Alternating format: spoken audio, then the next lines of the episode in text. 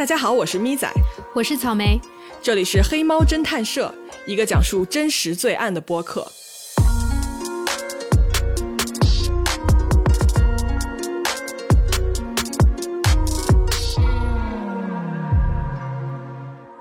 Hello，各位啊，今天我们的黑猫悬案社又要开张了哈啊，那个大家开始抓心挠肺，准备好？是的，我们已经有预警了啊，可以及时撤退。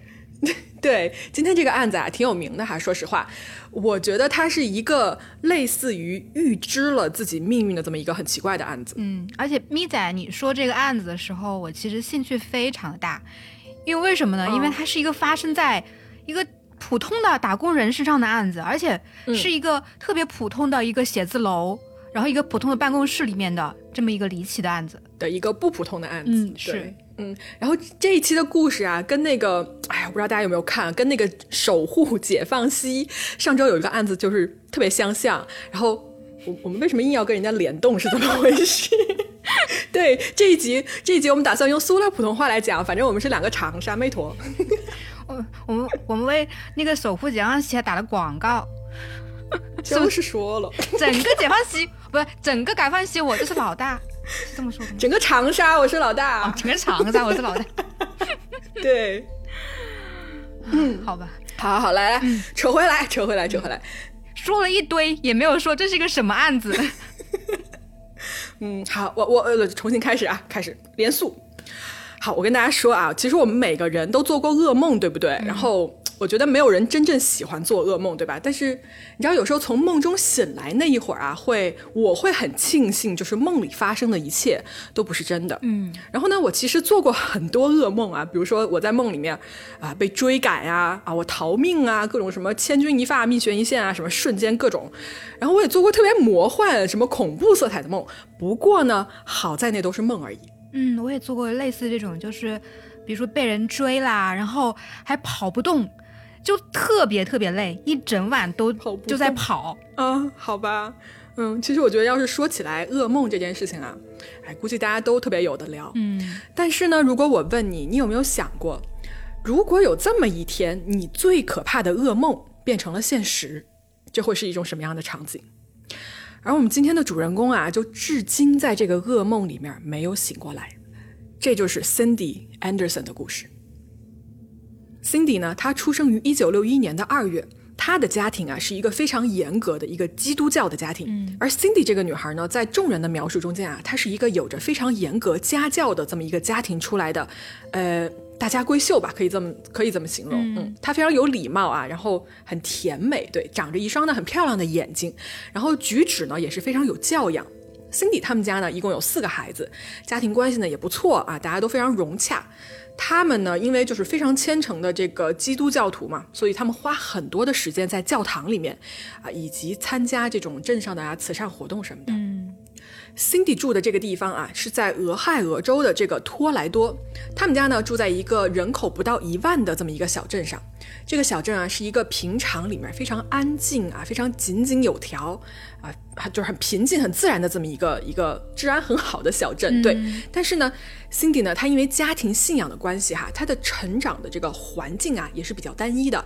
比如说，她的家庭只跟同样信仰的家庭来往，所以她的朋友圈子也相对来说比较简单。嗯，就听起来就是那种特别的乖乖女，对，然后非常听家里人的话，生活也比较单一，没有特别复杂的那种社会关系的这么一个人。嗯，可以这么说。然后他在学校里面啊也是好学生，就从来不惹麻烦，学习成绩也不错。但是我觉得啊，就是如果你描述一个人的话，你说这个人从小乖到大啊，唯一的形容词就是听话两个字。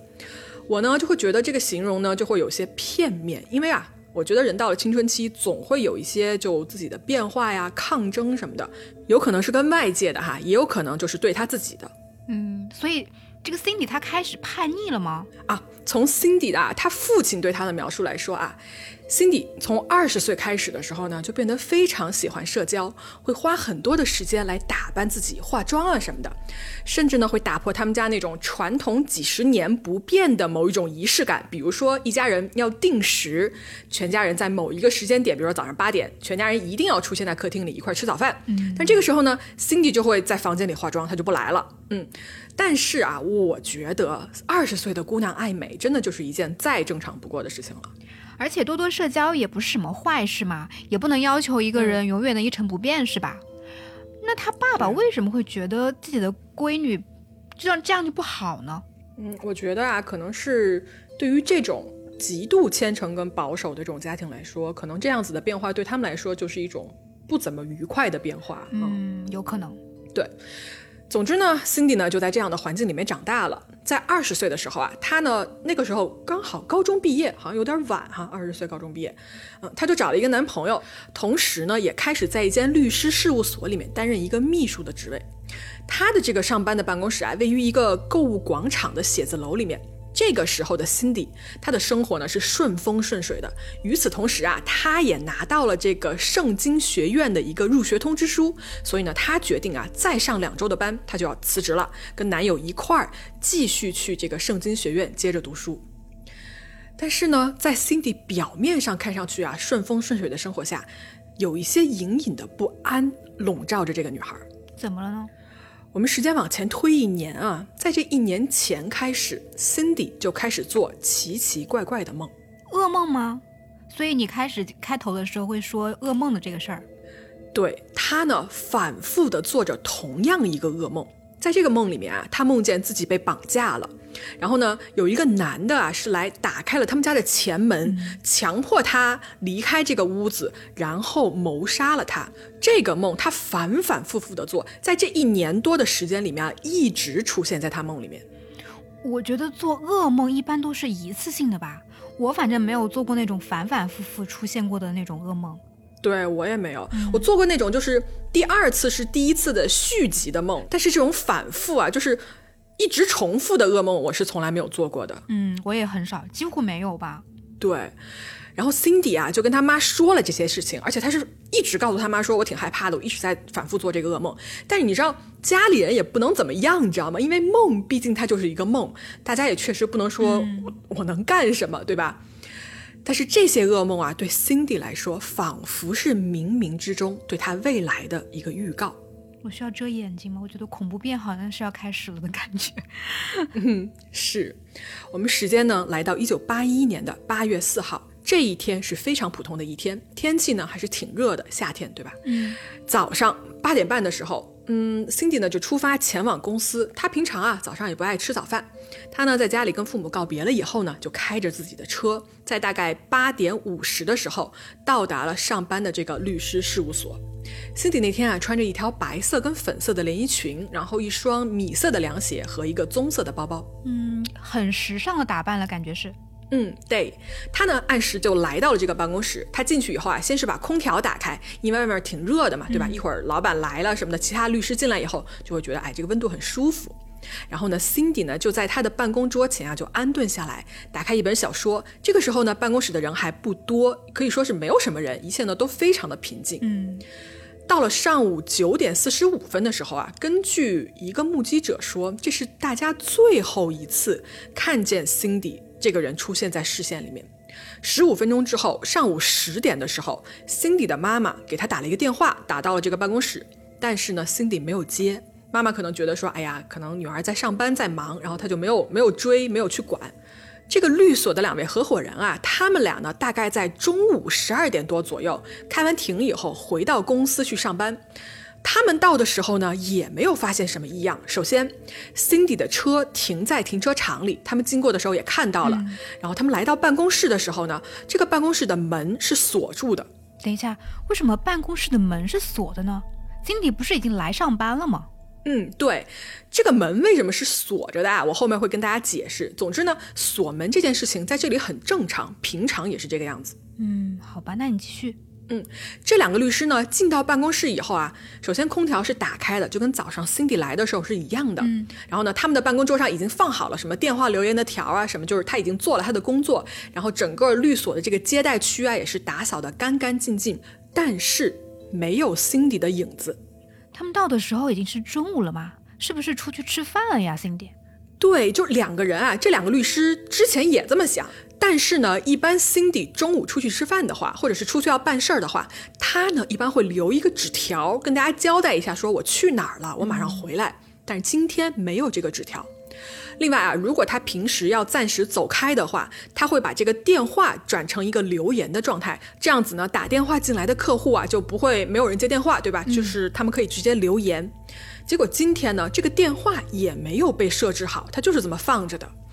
你记得我刚才说过，Cindy 早上过来上班的时候，她拿了一本小说在看，对不对？对，拿着一本小说，怎么了呢？嗯，Cindy 的老板啊，他顺手拿起了这本放在桌上的小说，因为这本小说是摊开着，然后这样就是盖在那儿的。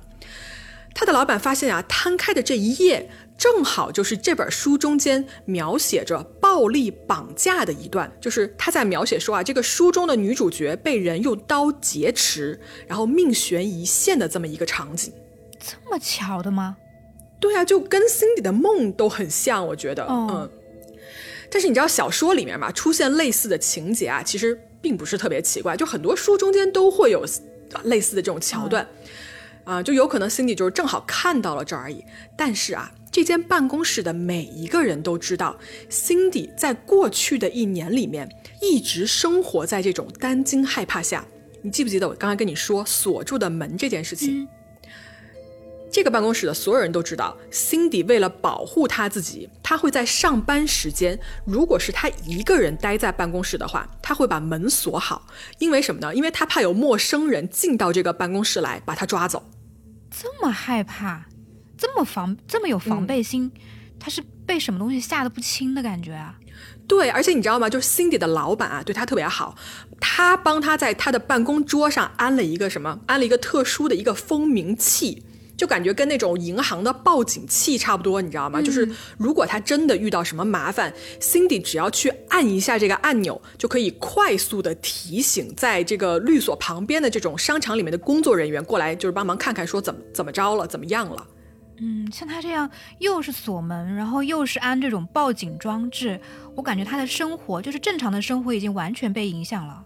对，所以就是 Cindy 的整体的这个状态啊，就已经不是一个秘密了，你知道吗？其实大家都知道他很害怕这件事情，所以呢，这本书啊，恰好翻到这一页，然后展示出来这种内容，让大家看了以后啊，就立刻联想到 Cindy 他最害怕的事情。嗯，怎么说呢？我觉得如果我是他的同事啊，嗯，我可能也会想，就是产生差不多的联想。你说到这里，其实我感觉有两种可能。一种是什么呢？一种其实我是觉得 Cindy 她会不会有可能在精神方面有些问题，比如说被害妄想啊之类的。对。另一种呢，他就真的是被什么东西吓到了，比如说被某一个人，或者是某一个事情，嗯，可能是有个某个人对 Cindy 做过一些什么危险的事。对。所以这个时候啊，就是同事们已经觉得这个事情有一点奇怪了，嗯，但是呢，他们没有立刻就报警，啊，就觉得说。就是不要太紧张，要不然我们先等等看。嗯，那等等的呢？嗯，大约等了几个小时以后啊，就是早已经过了午饭午休的这个时间了。Cindy 呢还是没有回来。这个时候啊，同事们就觉得说，哎，有点不太好了。他们就在下午两点半的时候报了警。那警察接案了吗？警方马上就介入了调查。哦，这么快？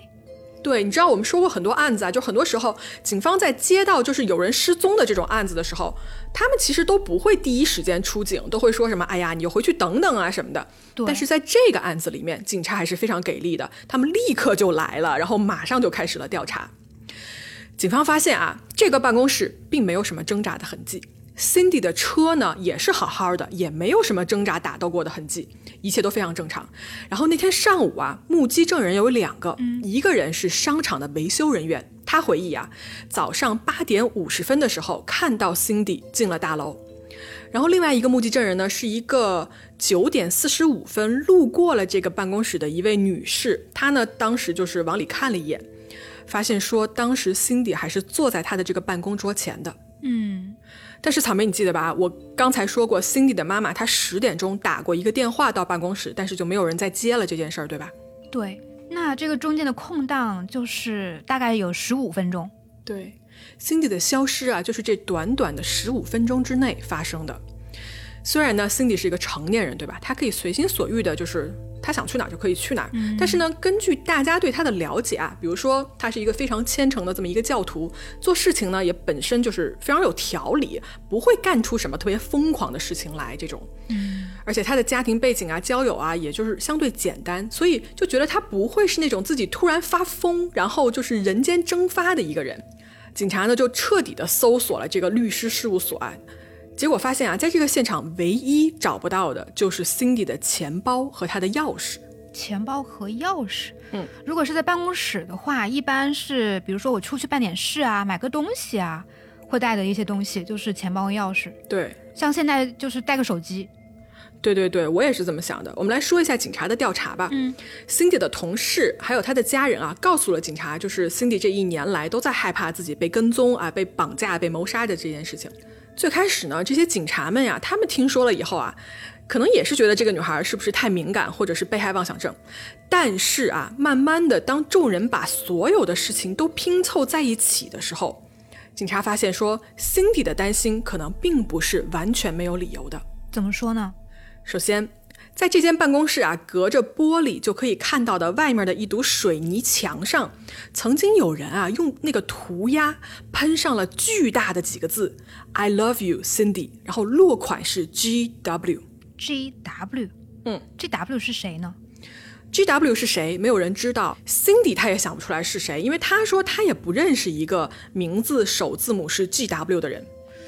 但是你一说这个往墙上喷大字的这种说法，怎么说？它是一种特别粗暴的、直接传递信息的这么一个做法。嗯，你不觉得特别像跟踪狂吗对？Stalker 干的那种事情，对对对，就是有有可能会有一个这样的人，他暗恋着 Cindy，然后是那种特别病态的喜欢，然后一直跟踪他、骚扰他什么的。对吧？我也这么觉得。我跟你说，就是我们之所以最开始要提那个守护解放西，就是因为上周你知道吗？就那一集我不知道你看没，里面有一个案子啊，是一个大姐，就她也去跟踪一个比她年纪小一些的一个男孩子，对吧？然后守在人家门口说什么怀了他的孩子什么的。嗯，我当时看到那儿啊，我就觉得说，这不是我们美剧中间经常可以看到的叫做 stalker 吗？就是跟踪狂。我一看到那儿，我就马上联想到 Cindy 的这个案子。嗯，反正那个妹子有点吓人，就是的。突然爆长沙话，我跟大家翻译一下，他说，对，他说那个大姐有点吓人。嗯，好，回来啊。所以呢，这个墙上的涂鸦啊，让众人觉得 Cindy 是不是真的遇到了什么，藏在这个暗处里面，然后想要偷袭他或者是要骚扰他的这么一个跟踪狂。嗯，那后来那个涂鸦，警察有没有查出来什么东西呢？这个涂鸦是这样子的，当时呢是。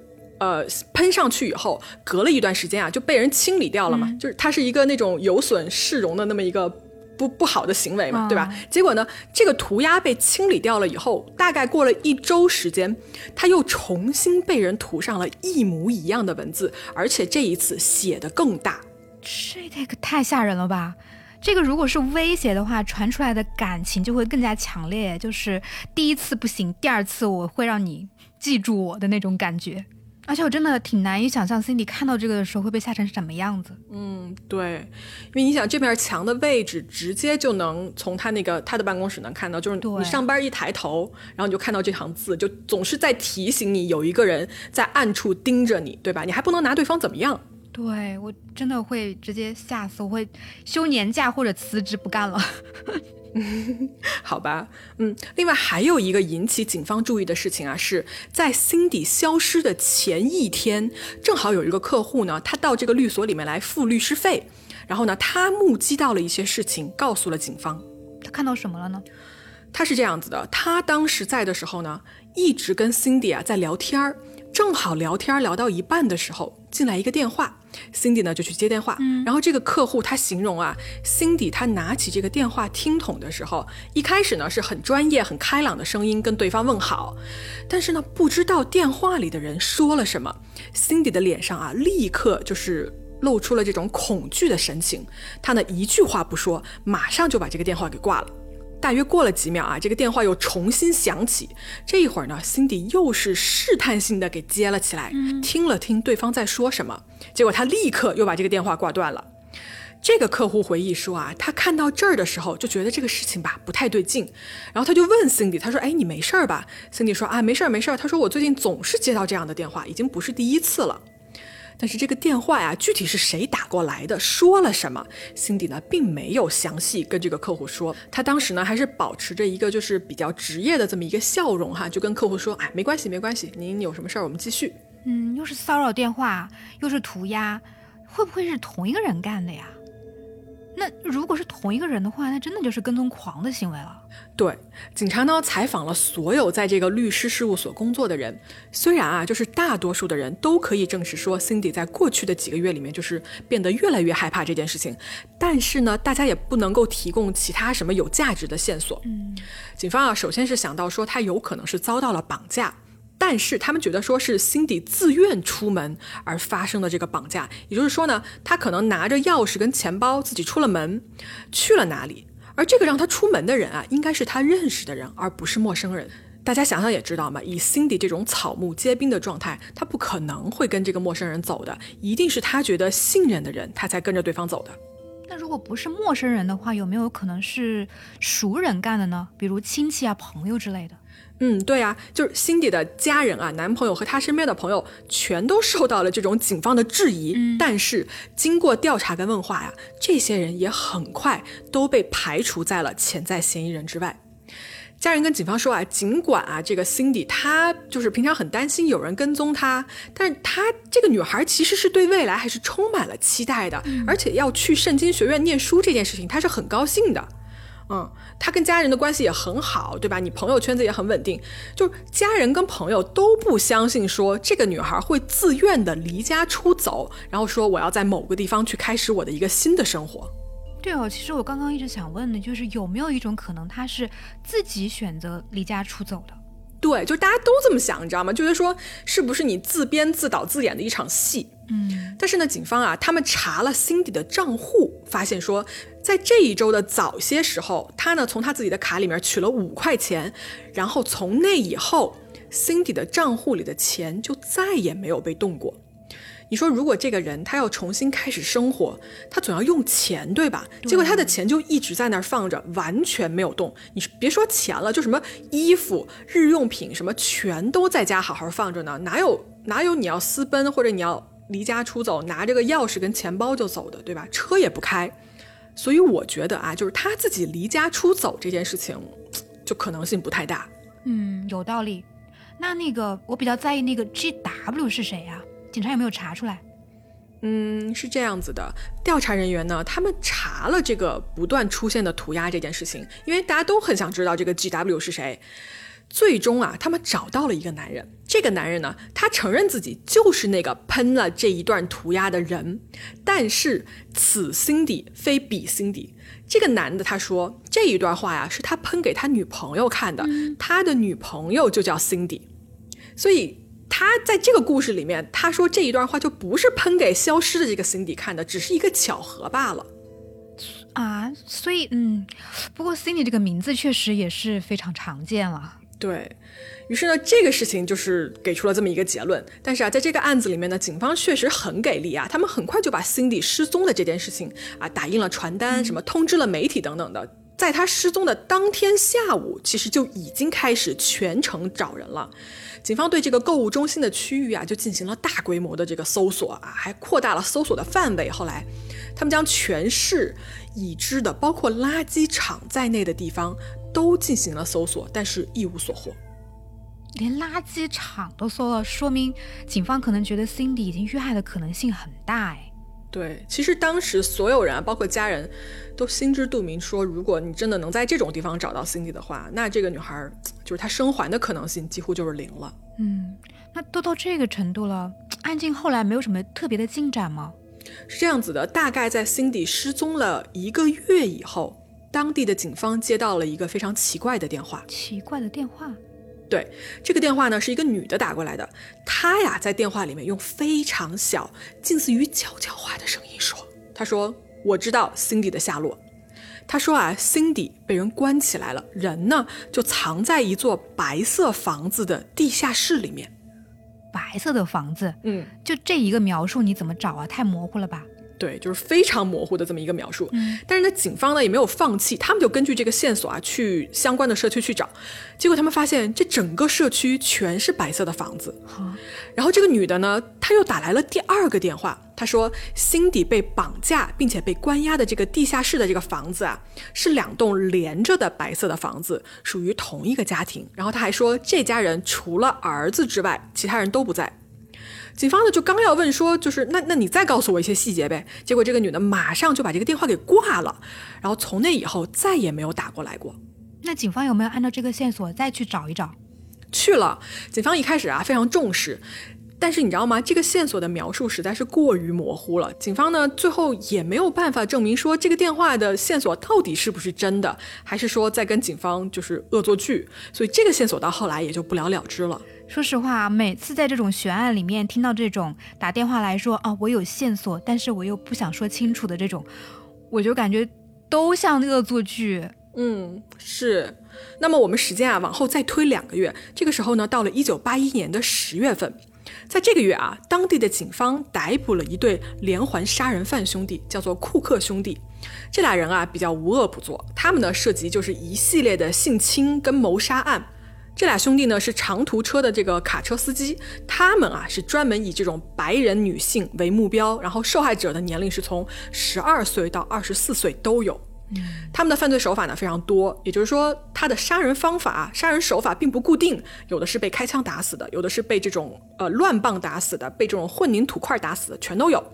因为当时啊 DNA 技术并不成熟，所以呢，警方花了几乎快二十年的时间，才将九起谋杀案关联起来，并且把这俩兄弟啊就是捉拿归案。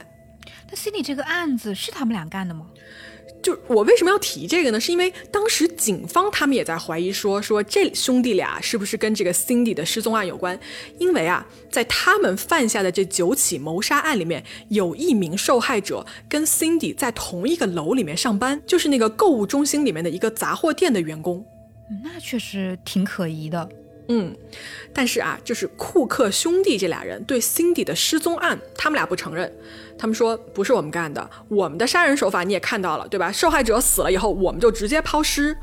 呃，我们可不玩什么把人藏起来，然后人间失踪的这把戏，就是不是我们，你们找错人了。嗯，确实作案手法不太像。那如果他们干的，肯定不会这么这么悄无声息的。嗯，反正呢，警察确实是一度怀疑过他们，不过最后啊，没有什么切实的证据，所以这条线索呢也就这么断了。时间呢就这么过了一年又一年，Cindy 失踪这个案子啊就渐渐的冷了下来，就什么头绪都没有嘛。在这几年里面呢，Cindy 的妈妈她因为得了癌症也去世了，直到她死之前啊都没有得到关于女儿行踪的任何消息。而等下一个关于 Cindy 失踪案的线索出现的时候，已经是十几年之后的事儿了。十几年了，对，在一九九五年这一年呢，Cindy 的案子再一次进入了警方的视线里面。你记得 Cindy 之前是在一家律所工作，对吧？嗯，对呀。这个律所啊，里面有一名律师叫做 Richard。这个人呢，他在九五年那一年，因为跟贩毒集团搞在了一起，被联邦法院起诉了。贩毒集团，这个人怎么会跟 Cindy 的案子扯到一起的呢？嗯，你听我慢慢说啊。警方是这么怀疑的：这个 Richard 啊，他被指说跟当地最大的这个毒枭有关联。嗯，他呢在其中就是帮毒贩来分销毒品啊，什么妨碍司法公正等等的。最后呢，他就被抓了。警方的怀疑点在哪儿？他们说，Cindy 的失踪很有可能是因为他在律所上班的时候，无意中听到了啊这个男的关于什么武装抢劫或者是什么扩大毒品业务之类的谈话，然后对方呢为了灭口，才把 Cindy 弄到人间蒸发的。这个脑洞我也没有想到。嗯，这还是说警方有什么证据才这么说的吗？这个脑洞太大了吧？证据也说不上。嗯，是这样子的，这件事情他们之所以这么怀疑，是因为有一个监狱里面的线人的举报。哦，这个线人啊，是一个在监狱里面已经在蹲大牢的这么一个人，然后他是一个希望能够提供情报得以减刑的这么一个人。他呀说的头头是道，他怎么说呢？他说这个律师绝对跟 Cindy 的死有关。他跟警方说，他说 Cindy 是被枪杀的，然后这个女孩呢，她的尸体被埋在一个叫做佩里斯堡的地方，或者是说这个附近的一个池塘里面，你们去找一找就知道了。然后这个所谓的埋尸的地方，其实离 Cindy 失踪的办公室大约十七公里的这么一个距离。所以警方去找了吗？警方去了，他们几乎把这个池塘翻了个遍，结果呢，什么尸体都没有找到。于是呢，这一条隔了十四年才出现的线索又一次断了。嗯，好吧。这个案子啊，从案发一九八一年到现在已经四十多年了，它呢成为了托莱多这个城市啊时间最长的这么一宗悬案，一直到今天。你想，如果 Cindy 还活着的话，他应该已经六十多岁了。警方呢一直没有停止对他的寻找。而 Cindy 的父亲啊，Michael Anderson，这么多年以来，他也从来没有放弃过希望。嗯，这位父亲呢，他雇佣了那个私人侦探来调查这个案子，然后他自己的电话号码这么多年以来从来没有变过，因为他心里一直觉得女儿如果还活着，总有一天会给他这个电话打过来。可惜的是呢，老爷子在零六年的时候也去世了。享年七十八岁，他到生命的最后一秒啊，仍然没有得到任何关于 Cindy 的消息。所以说到这儿啊，草莓，我想问问你，你觉得这个案子真的是类似于跟踪狂做的吗？其实你跟我说这个案子的时候，我当时脑子里面就是闪出一部电影跟一本书。嗯，电影呢就是《Office》有鬼啊？什么？等等等，《Office》有鬼不是一个鬼片吗？对，因为。太诡异了呀！我就觉得怎么可能就人间蒸发呢？嗯，但是我们 这是一个真实案件嘛，就是而且我们也不是说灵异故事的，我们是一个做真实罪案的这样的一个博客嘛，所以当然 Office 里面是没有鬼的。嗯，我另外再想到一本书是什么呢？因为是说到 Stalker 的这个话题嘛，我当时想到的书是呃日本有一个捅川跟踪狂的杀人事件，你听过吧？啊，我知道，我知道这个案子挺有名的。对，就是。也有一些朋友特意还发给我说，呃，问我说你们什么时候能说说这个案子？嗯，不过这个案子真的是真的很很有名，然后很多人也看过，包括听友群也有也也有很多人在讨论这个案子。简单的说，这个案子呢，它是一个发生在一九九九年的一个案子吧，是说的一个叫失之的女孩在统川车站前面被人用刀就是杀害了。统川是那个日本崎玉县的一个地名啊。离东京不太远的，书里有一句很经典的话是这么描述这个案子的：这个叫做失之的女孩被杀死了三次，三次什么意思？是说她一次是被凶手杀死的，一次是被警察杀死的，一次是被媒体杀死的。等一下，被警察杀死是什么意思？因为这个受害者失之，她其实遇害之前一直被她的那个前男友，也就是那个跟踪狂，一直通过电话、邮件进行骚扰。受害人当时也拿着这些证据去报案了，结果当时警察说啊，你这只是男女朋友之间闹别扭吧，就没有理。就是因为警察这种放任不管，然后跟踪的行为就不断的恶化升级，最终造成了受害者的不幸的死亡。嗯，然后这个案子。之所以为什么有名呢？是因为这个案件被曝光了之后，受到了关注了之后，舆论给了政府啊、警察很大的压力，然后最终推动了日本的有一个叫做《跟踪骚扰行为规范法》这么样一个法律的出台。嗯，而且现在日本警方还每年会发布一些跟跟踪狂的案件相关的一些数据，我也查了一下这些数据，还真的挺吓人的。吓人？为什么？你说说呗。对我看了一个近五年的数据，是说在这些跟踪狂的行为里面，最常见的行为啊，除了就是直接的跟踪，或者是强行我要跟你交往之类的这种，嗯行为之外，嗯，还有一种就是不断的打骚扰电话，不断的发邮件，这是比较常见的一种骚扰行为。所以为什么我会觉得说 Cindy 的这个案子就是是那个 Stalker 干的的那个几率是非常高的呢？嗯。另外呢，我刚说的那个数据里面还有一个让我觉得特别害怕的数据，啥呀？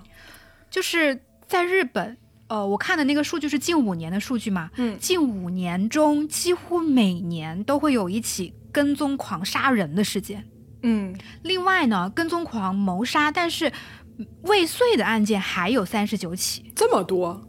对我也很吃惊，而且这些跟踪狂可以说是真的很与时俱进，什么意思？之前这种跟踪狂啊，都是通过电话、邮件嘛。嗯。现在有了社交软件，就变成了三百六十度无死角的跟踪跟骚扰。嗯。比如我最近看了有一个二零二零年的案子，在这个案子里面，就是一个女大学生，她被跟踪狂通过 Line 不断的骚扰，然后最终升级为一个谋杀的这么一个案子。Line 你应该知道，就是类似于那种微信的那种软件，算是微信的前身吧。二零二零年，那不就是去年特别近的这么一个案子啊？对，而且我觉得这个案子就是特别有时代的特征。我跟你大概说一下这个案子的案情吧。故事是发生在大概二零二零年的六月，但是呢，二零一九年的时候，其实这位受害者就已经被盯上了。这个受害者的名字叫做山田未来，就是就是那个未来的那个未来。当时呢是刚刚上大一，然后有一个同年级但是不同系的一个男生呢，对他一见钟情。嗯，这个男的叫做库兰，这个日文哈，就 是库字就是土字旁边有一个委屈的屈，日文念作活力。这个男叫活力阿伟，日日语大生草莓，反正挺拗口的这个日文名字。然后这个男生呢，就因为一见钟情嘛，死皮赖脸的跟他要 Line 的联系方式。嗯，女孩对他就没什么感觉嘛，但是一直被问呢就很烦，他就把 Line 号就给了对方。结果呢，就真的是不应该给。这个男的开始疯狂的给他发 Line，就是发微信。后来警察查了他的手机啊，发现他从二零一九年的十月份开始，到二零二零年的六月份，给这个女孩发了有五百五十一条的 line，五百多条，他他都发什么呀？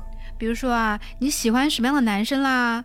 呃，外表和内在你更喜欢什么啦？你想不想见我啊？然后你的身高体重多少啊？这就非常的骚扰的问题。对，嗯，对。那但是这个女孩呢，她可能就是还是比较含蓄，比较不会太拒绝嘛。偶尔呢也会搭一下腔，回一两句。嗯，然后这个男的就开始得寸进尺，就开始问啊，你怎么回信这么慢呢？什么的。那如果他的 line 上得不到回信的话，女孩的手机上就会收到那种来自于公共电话亭的电话，然后电话那头就会说，快点给我回电话，或者快点给我回信息。天哪！就。真的很恐怖。对，嗯。然后那个女孩呢，终于受不了了。然后在二零二零年的四月份的时候，她就说：“你不要再联系我了。”然后说完就把对方拉黑了。等一下，他真的很能忍哎！就这么多个月过去了才拉黑对方，我觉得我可能第二天就把他拉黑了已经。对呀，而且这么骚扰了几个月的话，我肯定已经报警了。对。然后之后呢，四月份到六月份嘛。这两个月的时间，这个男生就没怎么太出现了。嗯，然后六月的有一天呢，这个女孩就像往常一样去便利店打工回家。她刚一下车，就看到那个男的向他冲过来，然后手里拿着一把菜刀。他拿着这个菜刀在这个女孩身上刺了。后来这个法医是验出来说有四十九刀。我靠！也就是说，那个男生当时是刺到，就是自己已经筋疲力尽，他刺不动了才停止的。所以他消失两个月，然后突然冲出来杀人，为为什么呀？他杀人动他到底图什么？就什么激发了他突然的这种行凶？他在受审的时候是这么说的：“他说，因为我被对方拉黑了，嗯，他否认了我的存在，我感到很绝望。他感到绝望。对，而且警方在他家里面还发现了一本笔记本，上面写的特别奇奇怪怪的文字，其中呢有一句，我觉得。”拿出来就特别的可怕。嗯，他这么写的，他说：“我想杀死未来，未来就是那个女孩的名字嘛。嗯，我想杀死未来，我快死了，我的未来没有未来，那就死吧。嗯，等待死亡的命运吧。这这不是在写小说吗？这个太恐怖了。我其实不是很能了解这种杀人犯的脑回路，因为这个恨意，我真的觉得。好好奇怪呀，就感觉他钻到了一个死胡同里面，然后越来越严重，然后根本自己也没有办法脱身，出不来，就只有杀人才能解决这件事情。对，而且更恐怖的是什么？你知道他两个月其实消失了嘛？嗯，他两个月干了什么呢？警察后来在这个凶手的家里面发现了一堆那种瓦楞纸，嗯，就是你知道那种猫最喜欢挠那种瓦楞纸？啊啊，对对，这种瓦楞纸发现了一大堆，嗯，然后都是被刀刺穿了的。后来据说他是拿这个来练习杀害女孩，所以他消失两个月不见，就是去练习这件事情了，是吗？他并没有想说我不再骚扰他了，而是就是准备放大招，最后来杀人。对我真的，我我就我看这个故事，我真的觉得太恐怖了。然后去年的时候，这个案子是判了。最开始检方是想说要判他无期的，但是呢，那个辩方律师说啊，说他小时候做过心脏手术，不能打棒球了。这个事情对他造成了很大的一个精神还有心理方面的打击，从而影响了他的心智。所以通过了这个方式去给他辩护了一个减刑，减到了二十年。我。行吧，咪仔要骂人，我真的，我真的没法说什么，就这样子也可以吗？对，反正这个案子，嗯，我是查了一个最新的案子，我觉得我这个已经刷新了我对跟踪狂的一个理解。嗯，话说回来啊，就是还虽然说 Cindy 这个案子到底是不是 stalker，或者说这个跟踪狂干的也不好说，嗯，但是我们就是正好说到这个话题嘛，然后就展开的说了一下，嗯。而且 stalker 这个话题，我也觉得不是很限于哪个国家吧，就是每个国家都会有嘛。像国内的那种追星的私生饭，其实其实也是一种 stalker 的行为，我觉得。嗯，对，嗯。然后我在那个，其实美剧有一个 stalker，就叫 stalker，然后译成跟踪狂。那个里面说了美国的一个数据，是说美国每年有超过六百万人被跟踪，然后其中六名女性。就有一名被跟踪，十九名男性中也有一名被跟踪，就是这个事情真的是特别的普遍。对，然后原因的话，嗯，比如说遭到了拒绝啊，然后也有可能是因为嫉妒啊，或者是想报复啊，也有可能是就是因为太过于迷恋对方而走上了极端。嗯，其实我们有个邮箱啊，就是。我们会有听众发一些他亲身经历过的故事，然后在这些故事里面，我们确实看到过有人也遭遇过相同的故事。我其实想在这儿说一下，我们很想就是整理出来一集，把这些身边的故事告诉大家。如果大家就是有类似的经历，或者是别的一些什么故事的话，都欢迎给我们投稿。好啦，今天这个 Cindy 的故事啊，我们就说到这儿。后来也是说了一些跟这个跟踪狂有关的事情。在节目的最后啊，要跟大家说一件事情，那就是下周一就是一月三十一号，正好是除夕啊，所以呢，我们黑猫侦探社啊，这个全网每周一雷打不动，全年无休必更播客，决定我们想休息一周。耶 耶！主要是因为下周就是新年了。对，我觉得可能除夕那天，我觉得除夕那天大家可能也不是很想听就是杀人放火的事情，所以我们也决定，嗯，自己也过个年。是的，本来还想录一期喵喵的，但是呢，不是你要这么说，不就又被催更了吗？也是哦，好吧，那下次见面就是新年了，我们来提前给大家拜个年吧，来跪下，祝大家虎年大吉，祝大家祝大家那个新的一年里面遇到的都是好人，没有坏人。是的，哦对，跟大家也说一声啊，我们黑猫呢也给大家准备好了虎年的微信红包封面，到时候会在公众号和听友群里面通知大家领取的。好，那我们今天的故事呢就说到这儿，这里是黑猫侦探社，我们明年接着说故事。猛虎下山，猛虎嘤嘤，猛虎拜年。